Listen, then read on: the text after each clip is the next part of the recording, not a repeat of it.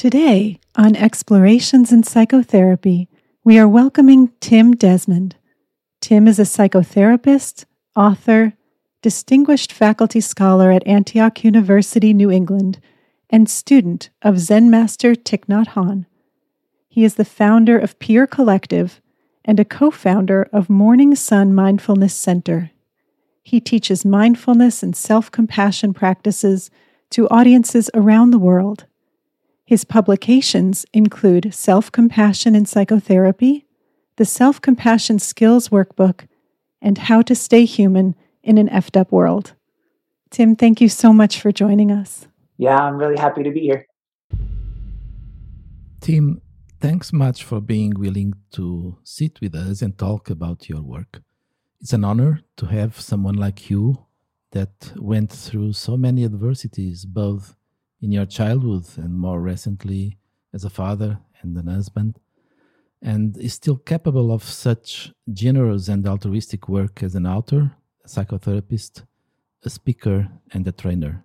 My deepest appreciation for all you are doing in the field and beyond.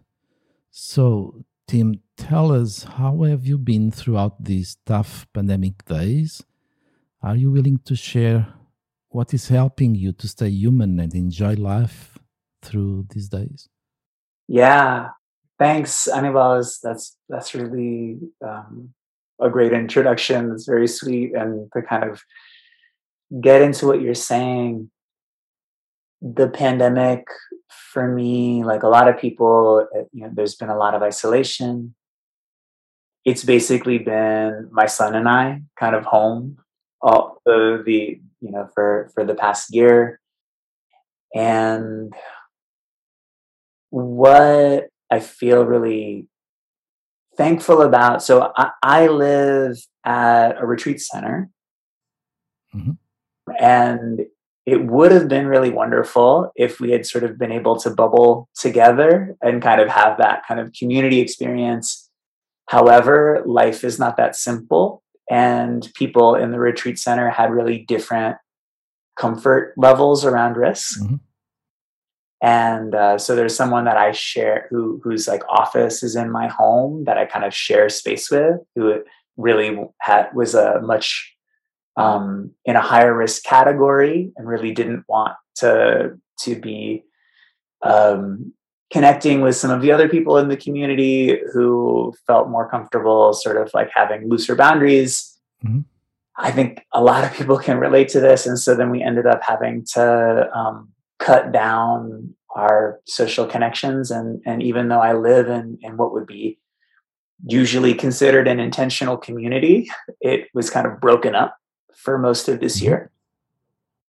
Um, I think the the joys for me were about I'm closer with my son than I've ever been. Oh, beautiful. Because we've been kind of like joined at the hip for the entire year.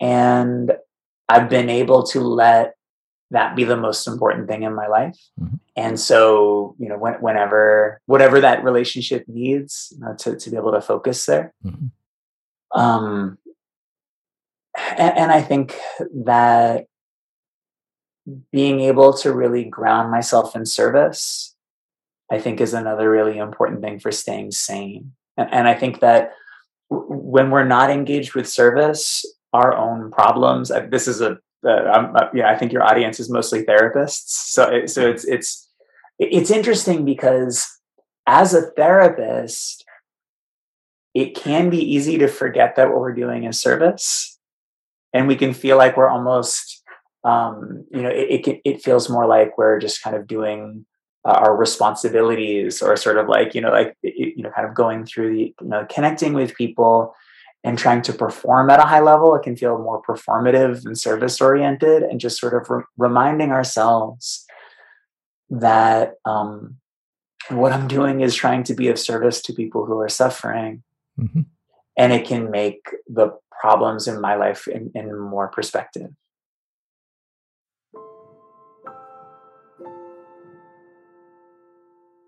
Thank you. There's a lot of wisdom in what you're saying about how grounding ourselves in service can help us weather difficult challenges. And that what we do as therapists really is a service to others, as well as our profession. Tim, you may agree that there are many parallels between your approach to healing and well being and the internal family systems approach. So, both hold that self compassion is the key element to healing.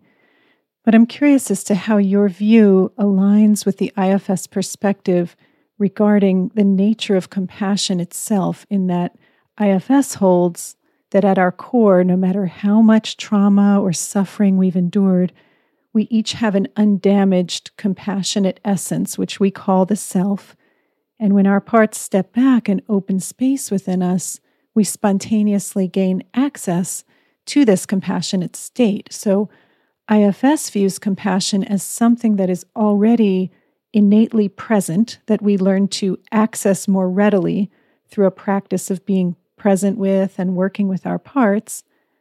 And at the same time, we have neuroscientific evidence that we each have a care circuit in our brains that can be strengthened through self compassion training. So I'm curious from your perspective is compassion something that needs to be strengthened and developed and built up, or something that's already intact that we learn to access more readily through practice, or some combination? Yeah, so I I um there, there's an easy point of agreement, and then there's a point that I've sort of argued with Dick a little bit, but might ultimately be semantic. So the easy point of agreement is in um, the, the clearest way that I can express what we talk about in Buddhist psychology as Buddha nature it is basically this idea that all life, not just human life, but all life, um, seeks to avoid suffering, avoid threats, and seeks to sort of move toward thriving, toward sort of meeting needs. Like that's just that's what life does.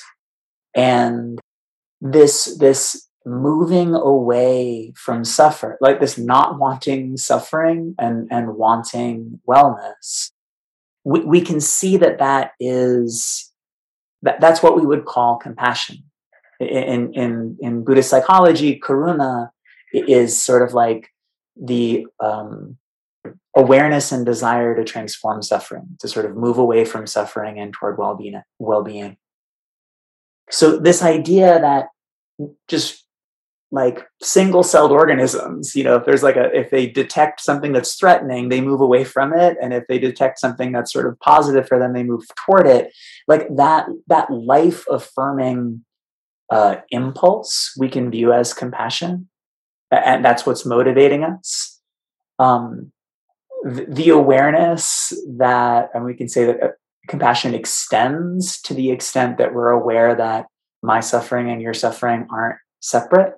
My wellness and your wellness are not separate, and sort of like wanting that for everyone. But if you just, I, I believe that part of that just drive away from suffering and toward wellness um, in, in every human being there's this in every situation that we're in we imagine and wish for less suffering and more wellness. And, and that's that's that's our compassionate nature. Um, so in buddhist psychology we say that our compassionate nature is conditioned by ignorance and that that ignorance can take a lot of different forms but ultimately what it comes down to is we can say that like as much as i would love for all of us not to have to suffer and to find wellness that a lot of the things that i do to try to bring that about create more suffering and it's it's this idea that there's this there's this impulse that wants wellness and that wants to move away from suffering and then we don't know how to how to do that. So this our our what we call our our true compassionate nature is um is conditioned by ignorance which leads to the generation of suffering. In terms of training versus uncovering i think it might be semantic because I think that um, ultimately, when I've kind of engaged with Dick about this idea um, about like all the research that shows that that we can develop this com- this capacity for compassion and to feel this more deeply by practicing. Uh, I, I, think that like y- you could just as well call that uncovering, like un- uncovering an innate capacity. In the same way that like you might have the innate capacity to bench press 200 pounds that you just need to uncover by exercising with weights. Like it, it's you can you can think about it semantically in either way. Beautiful. Thank you so much for clarifying.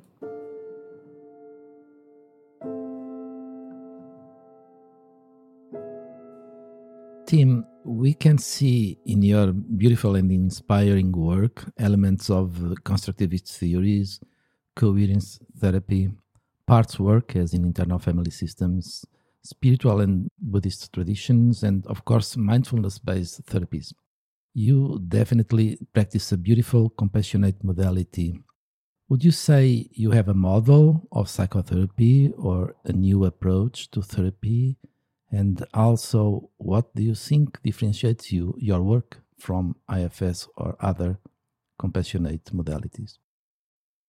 So, everything that I know about psychology, I, I would say most of what I know about psychology and everything that really matters, I learned from uh, Thich Nhat Hanh through uh, my meditation practice. And, and so like ultimately for me, that's what I, what I feel like I'm utilizing. And, and when we talk about a theoretical orientation, it's like how I orient when I'm working with someone is what I've learned from Thich Nhat. And sort of his core images that I use that are kind of orienting is this idea that compassion is that when compassion comes into contact with our suffering, the results uh, is sort of an almost alchemical transformation, right? And that what we need to do is find ways for the energy of compassionate presence to come into direct contact with whatever suffering needs to be transformed. Mm-hmm. And so um, the uh, the idea of in, in parts work, um, it really, you know, one of the ways that we can think about that is that we're we're trying to get in touch with the the deeper seeds of suffering within ourselves that are desperately in need of love and compassion. And then to to bring that compassionate presence to bear um so so like i feel like that is really what what informs me and then how to move around how to get in touch with i would say like there there are then two questions in terms of models like first how do you get in touch with that deep suffering? Okay. How do you bring it up in a way that makes it uh, engageable? And I, I think that um, my my practice of meditation and you know what, what, like you know it's it's not a really descriptive term, but like it, what's in in, uh, in the meditation terminology of looking deeply. So what i do is it's it's this idea of like you start with whatever whatever's happening in this moment whatever um like constriction or whatever kind of like you know projections that i might be having or whatever fears that i might be having and then we bring awareness to those mm-hmm. and then they sort of open and open and open mm-hmm. to reveal the suffering that's at their core. And so so there's there's that kind of element of being able to look deeply and look deeply and look deeply to understand what's really the the suffering that's at the core of what I'm experiencing in this moment. And then and then there, there's like the this question of like well what does it mean to bring compassion to the part of me that's suffering and so much of that has to do with not just this blank type of um, looking or awareness, but engaging in a loving way and understanding that that that love is an action. Love, love is lo- love. Love is about seeing suffering and responding skillfully in a way that brings about well-being and so if i'm aware of you know a part of me that that that didn't feel loved or expected when i was failing as as a child and then sort of came up with this idea that well you know um, the only people who deserve love are the people who are always succeeding. Then what does it mean to love that part of myself? It doesn't just like like it it's kind of like really tr- like understanding this deeply that like well what what would i say to a child who is telling me that? Like how would i actually want to show up and how could i and how could i to have a compassionate presence and it wouldn't just be listening you know it wouldn't be this sort of like sometimes in mindfulness based psychology they sort of the idea of like just li- listening and accepting is the end and and that's that's very different than Thich Nhat Hanh's message about what love means.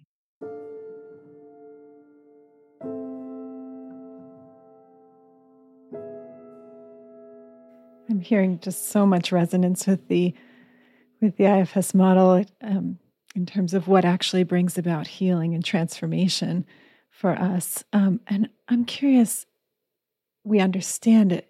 I very much agree that compassion and bringing love is a necessary part of the healing process, but so many people find it difficult to access compassion towards themselves. So, you know, in IFS, a lot of times we might discover that access to self compassion is being blocked in a client by a part of them that has fears or concerns about allowing them to access compassion toward another part. So, for us, we, we welcome the part that's blocking access, address its concerns, see if we can help it feel willing to allow some access. And from really reading your work, it seems that you may approach working with this phenomenon in a similar way. So I was wondering if you could tell us a bit about obstacles to self compassion and how you work with them clinically. So, um, the the term that that I like for talking about this type of this type of situation is competing commitments.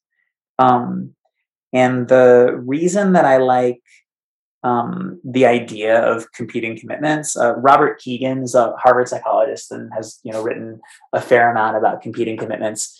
It, it for me, it's the the least kind of ideologically bound way of, of conceiving uh, of, this type of conflict.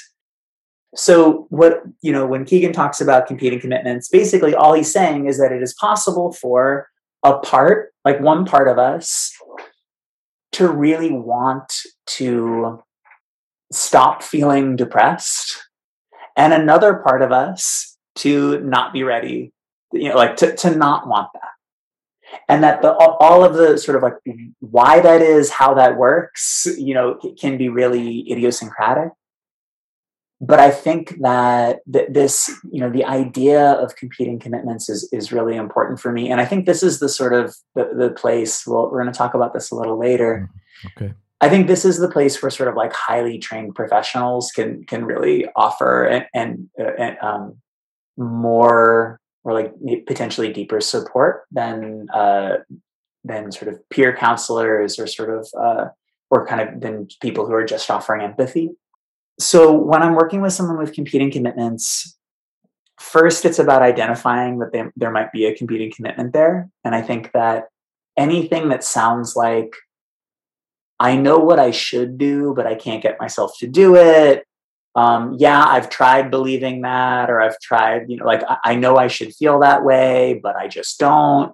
Um, anything where there's that type of flavor to what someone's talking about, uh, where where it's it's very different than some than the response where you sort of have this kind of uh, a teaching moment about embracing your suffering with compassion, and the person like sometimes a client will have this like oh my god that feels so good and and and helpful to bring compassion to my suffering. When there's anything that feels mixed as you're starting to do that then i would say then i start to look for a competing commitment and the way that I'll often do it, it really, it's like I want to put myself in the client's shoes. And I want to say, like, okay, so how can I understand there's a part of me that, do, that, that doesn't want, for whatever reason, that doesn't want to let compassion in. But, but often what I'll try to do is to use really vivid imagery, um, to use sort of sentence completions, and, and to try to get at, to, to try to help the person, help that part articulate its purpose. And, and I think that um, another one, I, I, would say like another one of the traditions that I really draw from, there's a, um, uh, sort of feeding your demons uh, approach in Tibetan Buddhism, and like sort of this idea that there's a, a part of me that feels like it's my enemy, that it, it, feels like you might be punishing, or just like something that feels like it does not have my my my well being at heart. It does not want that for me. Um, and then the it's sort of like this conflict mediator almost approach of first having a commitment to whatever part of me is is up in this just like any person that i might have a conflict with that they um that they are also in whatever conditioned by ignorance way trying to avoid suffering. That all life is trying to avoid suffering and find the most well-being possible. And so then the question is like, how?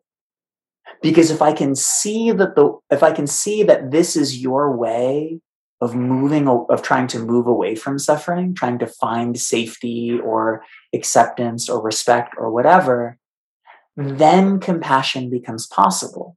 Like then I can actually see you as a real living being. And it's until if I believe that you're motivated by not wanting love, you're motivated by wanting to suffer, then I can't see myself in you. And you don't seem real. You don't seem like an actual subjectivity that I can that I can have love for. When we can really extend that curiosity toward the parts with the competing commitments and learn about how they're trying to meet their own needs and what their intention is, then the compassion can flow. Okay, thank you.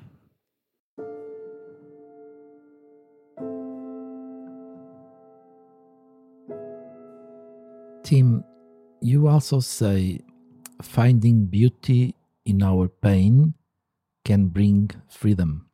How is that? How can we find that beauty? Yeah. Um, finding beauty in our pain. So, one of the things that, that I think is really important for us to unlock compassion is to see that. Um, now, I, remember I, uh, I was actually, I went out to lunch with Dick Schwartz right before he was going to do the Mind and Life Institute. And, and um, he was talking about how uh, upset he was by the term negative emotions or destructive emotions and like how that's that's what he wanted to sort of talk with talk about there. So i, I think that these um, one of the terms that, that i've heard uh, are are um, you know where, where the, the types of emotions like basically that fall into the anger fear and grief. If we relate to those emotions as sort of like negative or destructive emotions, these painful emotions, uh, emotions that don't feel pleasant. Uh, in Buddhism, we'll often call them unpleasant, but still it has this idea of like a taintedness. Um, so let, let, let's just look at loneliness in the pandemic. So how would it be possible to see the beauty in my in the loneliness that I have in the pandemic? And the question is, how can I find the life that is that's that's that's in that emotion the, the the life in that emotion is wanting to move away from suffering and toward joy right and so what that emotion is, what that loneliness is, is a longing or a wish for connection. And so if I can see, uh, so ultimately for me, it's about being able to see the longing or the wish that is at the root of whatever emotion, whatever, especially painful emotion, but any emotion. But what is the longing? What is the wish that's at the root of my loneliness, of my fear, of my anger? And that wish is a wish for connection. And then I ask myself, would you like that wish to go away? Would you, would you rather not have a longing for connection? And the answer is no. Like that, that humanity in me, like the part of me that wants more connection than I've had over the past year, that's not something that I want to lose. That's what makes me human. And then so that I can see that that loneliness in me is just the life in me saying like, I would love more connection. And then, and the, and then, and that, that opens up this response to be like, yeah, that's a beautiful thing to want. I'm glad Beautiful. you want that. Thank you.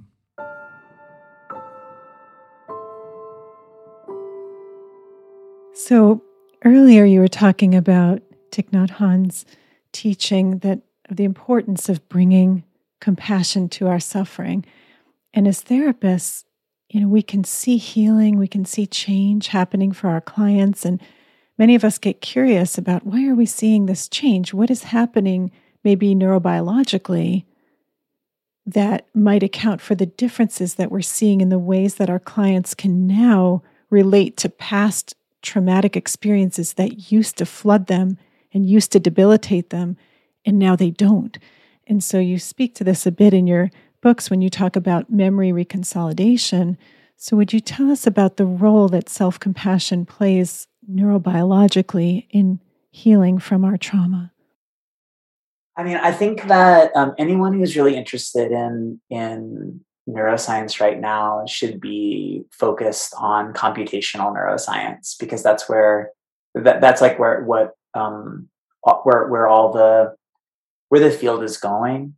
Um, I, I uh, bef- right before the pandemic, I just did a, a whole like day long. Uh, I, I, taught a, a day long workshop on Karl Friston for a group of psychologists in in the area so, um, uh, looking at Friston's work, looking at computational neuroscience, one of the things that we find is, is really trying to understand the brain as an organ that's about modeling experience.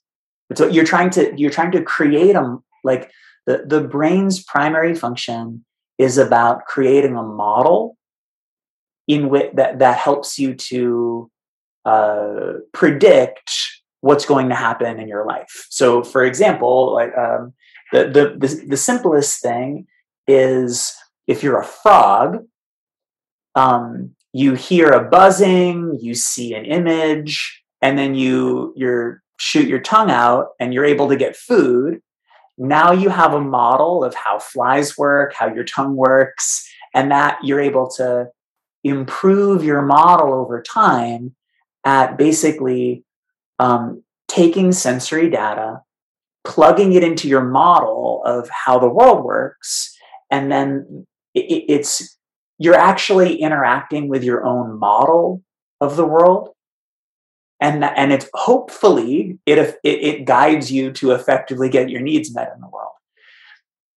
As therapists this model generation uh, analogy is extremely important because when we're young, we're creating models of how the world works on very limited data right so if we if i if i'm young and i only know a handful of men and they all happen to act a certain way my model of men are like this based on all of my observed data makes a lot of sense.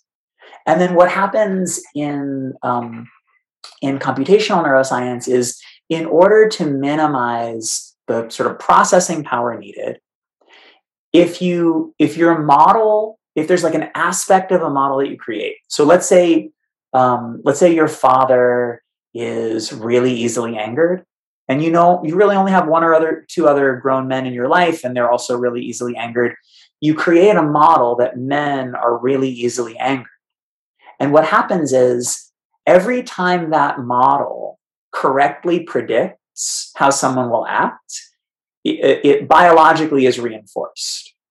And once it once it really it once it reaches sort of a, a certain threshold of predictive accuracy it's it's it's a you're sort of biologically it's something that you take for granted and you no longer feel like you, you stop testing the model when it's a new model it's something that you're testing like is this predictive? Is it not predictive?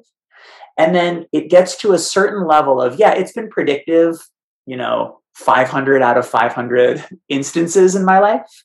And then it's no longer your brain says well it's no longer worth the processing power to be testing the model anymore. We're just going to sort of reify it. And it's just we're just going to assume that that's true and then when you move into a different context that model remains active despite counter evidence so we're starting to get into a more kind of clinical uh, image here where all the counter evidence in the world can be in front of me but i have a model that has become reified because it was so accurate when it was initially created. So, um, what what's happening there is we need to update our model of how men behave. And in order to do that, we need to be able to re examine the data that, like, so a model is made out of observations like biologically it, it, like it, it's um, it's made out of memories so what we do is we, we we need to sort of re-examine all of our data and be like okay so for the first 1000 observations that i made about you know uh, would would me being upset make a man angry? For a, a for a thousand out of a thousand that was true. And now I actually see that that's a sort of a minority type of experience in, in my life, and that I can contextualize that some men become very angry when I'm upset, and and uh, but actually, um, but but not all do. So, yeah, I, I um. I believe that there'll be more and more people writing popular neuroscience uh, about that's sort of based in Friston and uh, computational neuroscience, but I, I, think that that it's still uh, sa- sadly a lot of the pop- popular neuroscience that's, that's being written about is is sort of uh, still based in brain scans and kind of earlier work. Um, but but what I would say is like as we're working with someone, thinking about the the core analogy of developing sort of like your data creates models of the world. And then if those models are keep being predictively accurate, they start to become kind of reified and put in the sort of uh, held in a different way that they're not re-examined. And then we have to explicitly re-examine these models and integrate them into a, a sort of a, a more predictive model.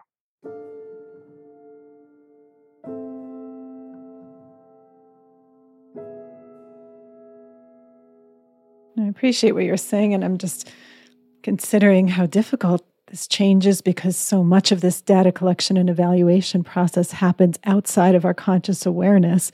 So a model may be reinforcing itself or not even aware. So you're saying making this explicit. Um, and it's part of what we do in our therapies, at least in IFS, when we're working with parts who hold core beliefs from childhood and really making this more process more explicit. And I wonder, I think probably what you're saying leads a bit into this next question I had for you, which is um, in your first book, you say that in martial arts, there's a saying we don't rise to the level of our aspirations, we fall to the level of our training. So, as a therapist, this struck me as extremely important because often our clients who experience frequent and severe emotional dysregulation may find certain techniques very helpful, like connecting compassionately with their suffering parts. And they can go ahead and use those skills in sessions with us or when they're feeling pretty okay in the outside world. But when they're truly in crisis and that severe dysregulation hits, they seem to only have access to coping methods that have become automatic. Maybe that worked for them on some level, thousands of times, hundreds of times in the past, and some of these are harmful to them. While these skills that could be so helpful seem unavailable when they need them most. So I'd love to hear your thoughts on the importance of practice and any recommendations you make to clients about that issue. Well, this is actually like going to be an interesting kind of almost transition point because this is my, my thinking about this has changed a little bit. I think that for anyone who is well resourced enough to practice on their own, then the the way to, to do this is to kind of recognize that I need to train myself in this new way of responding. And so, what we do basically is in a therapy session, we're able to say, okay, so it looks like this works for you, at least here. But if you want it to be something to, to become the way that you respond in your real life, you need to be able to, to be practicing it and really on a daily basis. And we don't want you to practice it. What, we want you to do is to start um, you know go to a quiet place where there, where you're not being disturbed and think of something that's partially triggering for you and then try to apply what we've just learned because what we want you to do is in almost a pavlovian way we want you to to to develop when you start to feel triggered this is where you go. And and you're going to need to do that thousands of times before it, it starts to feel obvious. Now the the shift in thinking for me and in really what a lot of what i'm doing right now is that now if you work with a lot of high resourced clients in a private practice then hopefully a lot of your clients have this capacity but it's hard and it takes a lot of uh, it takes a lot of resources to be able to to do that for yourself. Um, what I've done in the past couple years as a focus is trying and uh, developing this new service called Peer Collective is to basically try what we're trying to do is to make um, it as easily accessible as possible for someone right in your moment of need to have access to a highly empathetic and compassionate human being. Because, so ultimately, this idea of witness or compassion, um, I can be the source of my own compassion, but that's hard to develop, or you can be the source of compassion for me if that's something, especially if that's something that you're you're particularly talented in. And it, it has the same result. It's a lot easier to ask someone else to be the uh, compassionate person for you. So one thing that we're started to do, and uh, this is sort of like the um, there's a psychotherapy networker article that's going to be coming out in a, about a month um, about peer collective, and the frame on it is if you're working with clients who need more support in between sessions then this is sort of like a almost like a stepped care model where you can access now, it doesn't need to be peer collective. It can be, you know, other resources in their lives. But peer collective as like this really missing resource in so many people's life of just I I need to talk to someone who can be really present with me. And my private practice licensed therapist, you know, doesn't just sort of, you know, can't drop everything and take my call when I need them. And so having this sort of supplemental care be, be, becomes more and more important. And so, um, so what I would say is in that moment, ideally, and I would say in my own life, what I've found is that practice is really the thing that, that has transformed my life. But I also know that not everyone is going to spend months out of the year on retreat trying to be able to develop these qualities, and we need to make it easier.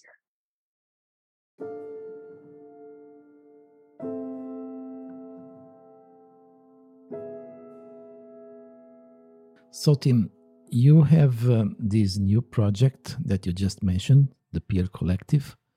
And uh, in your website, you state your mission that goes we believe emotional support is basic. We would put it right up there with food, shelter, and clothing. In fact, we believe in the radical notion that emotional support shouldn't be a luxury afforded to only the few. It shouldn't be stigmatized. It shouldn't be anything other than what it is a basic human need. So, Tim, what is Peer Collective about? So, our model our, so our model really comes from the the research uh, in the sort of common factors world, like the Bruce Wampold mm-hmm. and and and the, the sort of the common factors model of uh, psychotherapy research, which basically says that the majority of our outcomes come from alliance, come from the our personal qualities as providers and our ability to be um, open and non-defensive and alliance oriented and warm rather than from technique yes mm-hmm. even when someone's in a lot of distress and, and so we believe that, that those capacities are not confined to people with graduate degrees but that there are a lot of people um, in the world who are exceptional at being able to be just present and warm and alliance oriented um, when someone's in distress so Bruce Wampold and I developed this assessment tool that kind of measures for that. Like, how good are you at being alliance oriented and warm and understanding when someone is in a lot of uh, emotional pain? And we use that tool to identify non professionals who we then kind of bring onto our platform, and then people in need of emotional support that um, either they don't need a licensed professional or they're seeing a licensed professional and they need more. Um, what they're able to do is to to come on and to find someone for uh, so um, everybody has a, a, everybody can try the service for, for once for free. And then a half hour session is just $14 an hour long session is just $28 wow.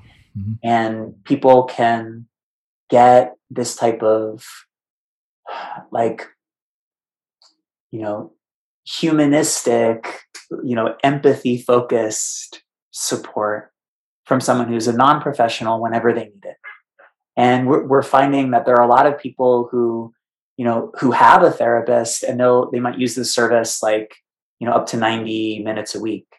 Um and so that's one thing that we're really wanting to do is to especially let licensed professionals know if you have if you're seeing people who could who could benefit from supplemental care that it's here. Um, the, the idea is what we want to do is make this type of care just ubiquitously available we want it to be um, so that anyone in their moment of need can reach out and connect with someone who's just like a highly emotionally intelligent and present person. Beautiful.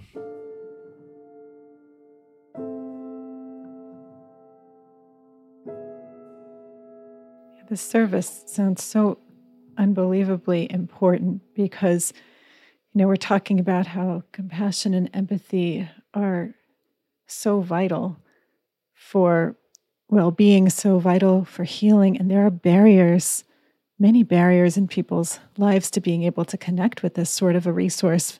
Finances are one of them, transportation, having these types of people in their lives.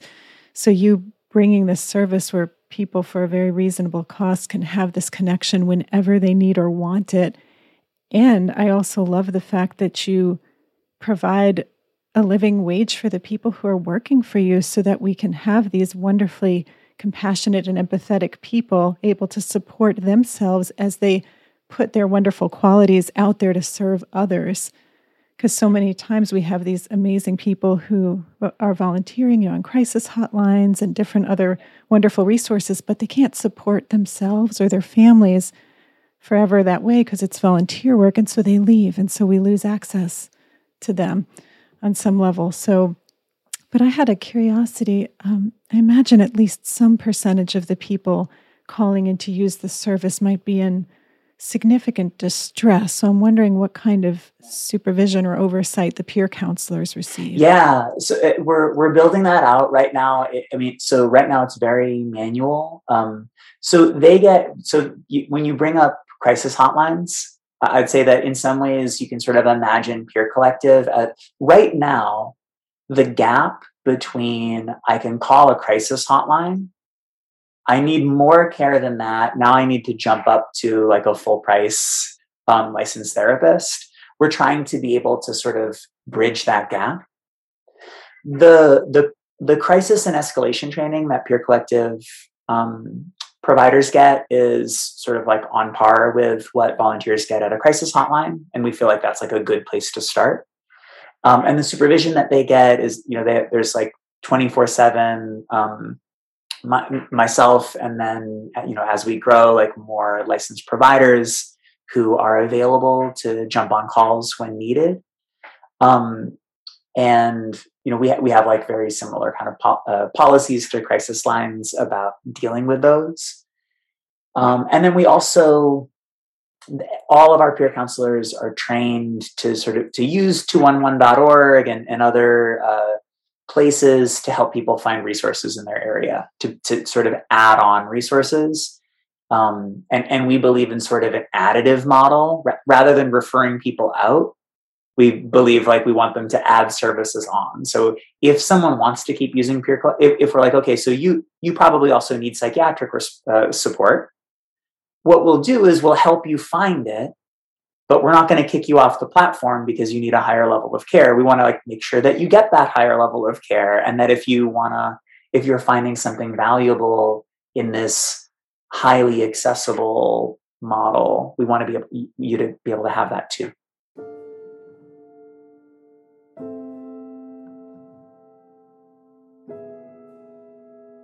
Tim, you say research shows that the best counselors aren't the best because of the number of degrees they have hanging on the wall. They are the best because they have an exceptional ability to be warm, empathetic, and understanding when someone is in emotional distress. So, how do you differentiate clinical professional help from peer counseling?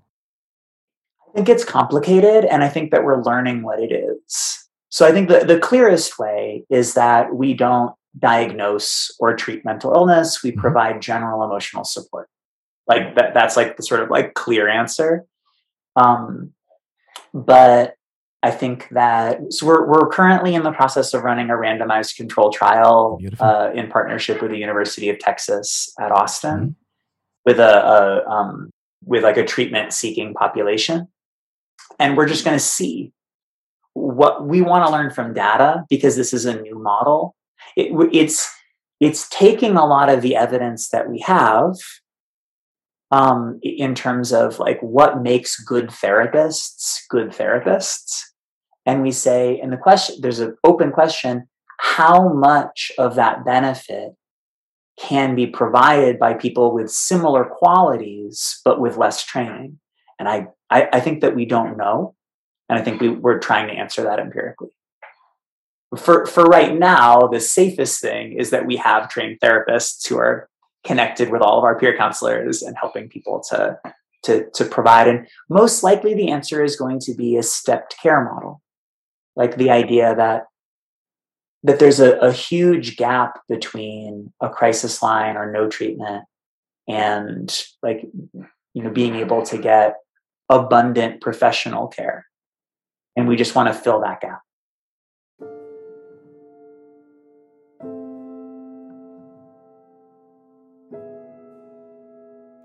I'm really loving the idea of having this as a supplement for even clients of mine, let's say, who need more support between sessions than is feasible for me to provide. It's hard to scale myself, but you're doing this. You're giving this wonderful resource for a very low fee that people can have for additional support, even if they're at the level where they're benefiting from professional help.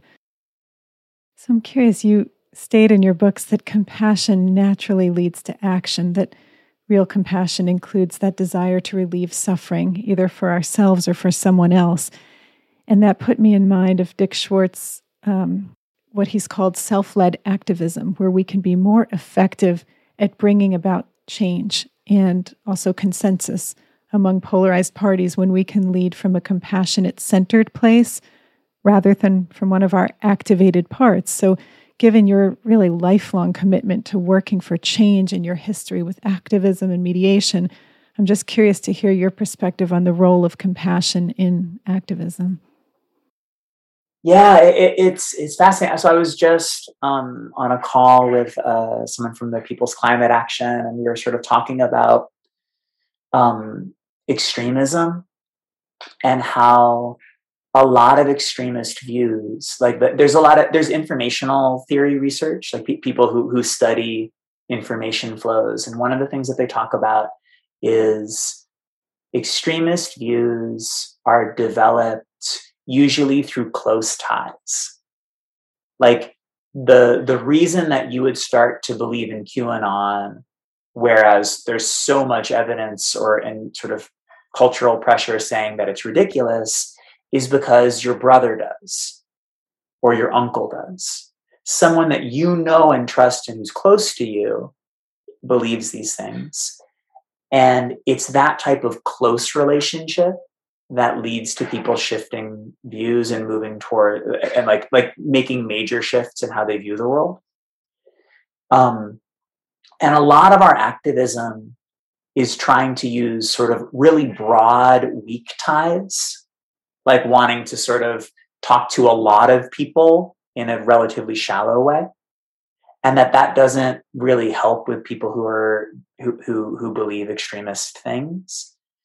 Um, and then so thinking back to Gandhi, thinking back to the Black Panthers, and thinking back to a lot of uh, people whose activism was primarily service oriented, was primarily like about. So what I I want to show up in relationship, and instead of showing up with my agenda, I'm going to show up with a question of how can I help like how can i be here for you? And i want to engage in a helping relationship. And that trust is built through service. And then at some point in that relationship you become curious about me and what's leading me to want to do this and what's and, you know how, how do i view the world? And that's how we undo extremism and how we can create these uh, how we can to transform the ideological pollution that's happening in our societies is through i believe is through helping relationships and like our, our ability to to lead with service and then to to be our real selves and and to be able to, to follow it with that. I think that signing a lot of petitions is is uh, it, it creates these sort of um, these these broad weak relationships that that um, yeah, that end up not having the impact we want them to. Thank you, Tim. It's incredibly helpful. Thank you.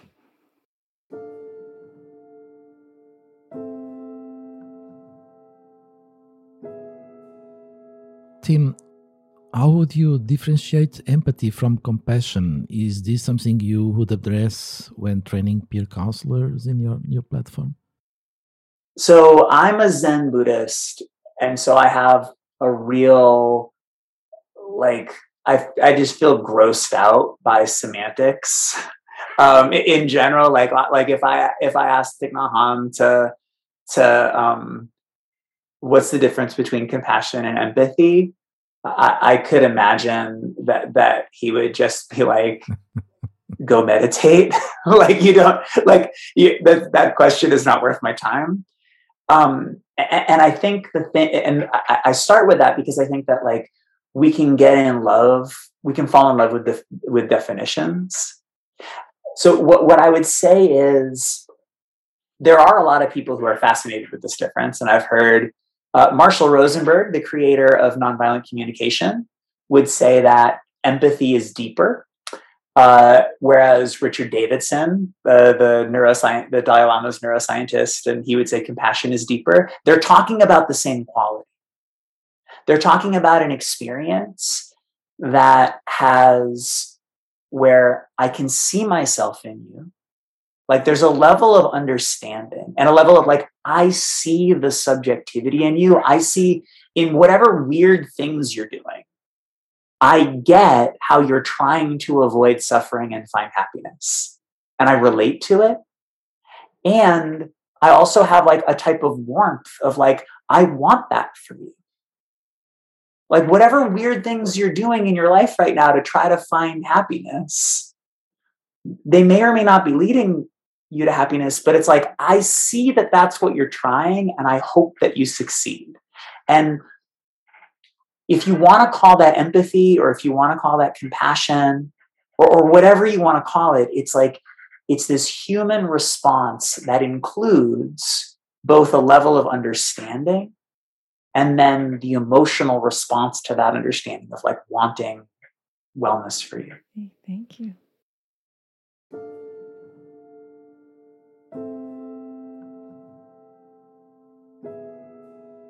Tim, we can see how committed you are with this new generous and innovative project, the Peer Collective. Wishing it the best developments. What is coming for you, Tim, besides this for the coming days? Yeah, so this is something that I, that I'm really interested in. I, I think that the idea, for me, the idea of being able to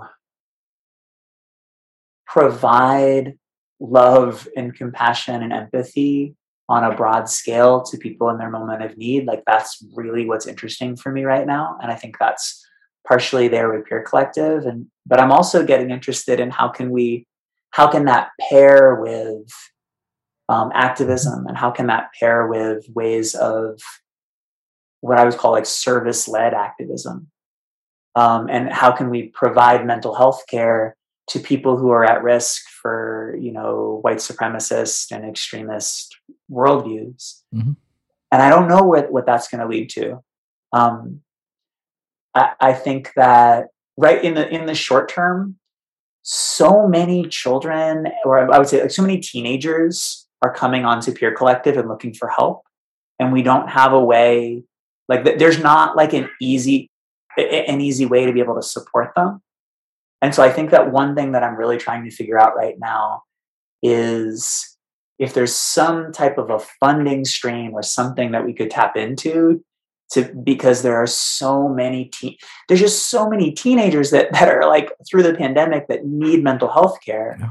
mm-hmm. and we we see them every day and um and and and there's not because they're underage. So the nice thing about Peer Collective is that we're not providing medical care. It, it's not healthcare, right? It's general emotional support, and so it makes it a little easier to be able to help people who are looking for help without necessarily needing to get consent mm-hmm. um, from their parents. But still, it's like we don't have the resources to be able to meet that meet those needs, and they don't necessarily have the ability to even pay a small fee so yeah so that i think that that's one thing that it, it um you know I, I hope that let's say six months from now we've found a way to be able to make it possible to to provide this service to teenagers beautiful amazing